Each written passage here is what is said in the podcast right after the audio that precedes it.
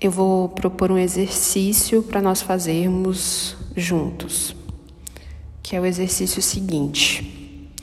Quando você tiver com os pensamentos hiper acelerados de coisas que você precisa fazer e ele te diz que você tem que fazer, e pensando sobre o futuro, e relembrando o passado, e criando mil cenários que parecem super estimulantes ou preocupantes, que a gente possa respirar bem fundo nesses momentos, quando nós tivermos essa percepção.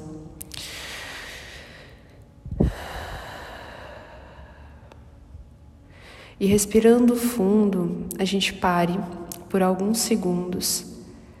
Entenda que esses pensamentos existem, mas que o nosso papel é estarmos conscientes e vivermos o presente, o agora. Existem muitas teorias, estudos, livros que falam sobre vivermos o estado presente. E se você pesquisar no Google, você vai encontrar muito sobre isso.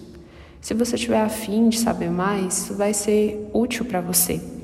Porque muitas vezes os nossos pensamentos, eles determinam quem a gente é. Nós deixamos que isso aconteça mas nós não somos os nossos pensamentos, porque senão nós vamos viver numa constante montanha russa de quem nós somos, do que nós queremos, do que nós vamos buscar.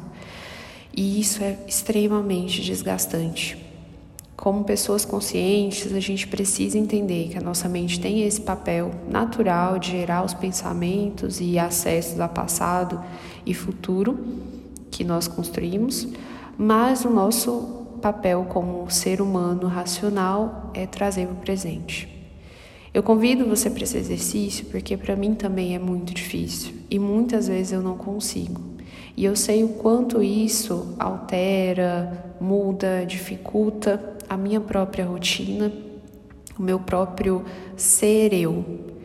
Então, o meu convite é esse: que diante de pensamentos acelerados demais, a gente possa respirar fundo, se questionar sobre eles, não deixar que eles façam morada em nós, principalmente os pensamentos ansiosos e preocupantes que questionam o nosso poder, o nosso ser, que a gente possa simplesmente entender que eles estão ali, aceitar que eles estão, mas não deixar que eles permaneçam e que nessa jornada a gente possa facilitar o nosso corpo e o nosso racional nesse trabalho de estar presente, por não nos estimularmos demais, dar um tempo das redes sociais, viver o momento agora, viver as nossas refeições, o nosso acordar, as nossas relações, o momento que você está com seu pet ou com alguém que você ama muito, viver aquele momento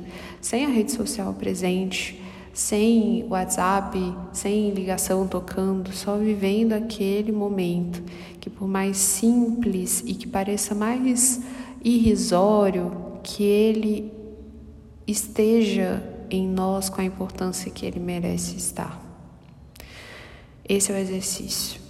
Viver mais o agora, entender um pouco mais desse processo para a gente tomar poder diante disso e determinar que os nós não somos, nós não somos os nossos pensamentos.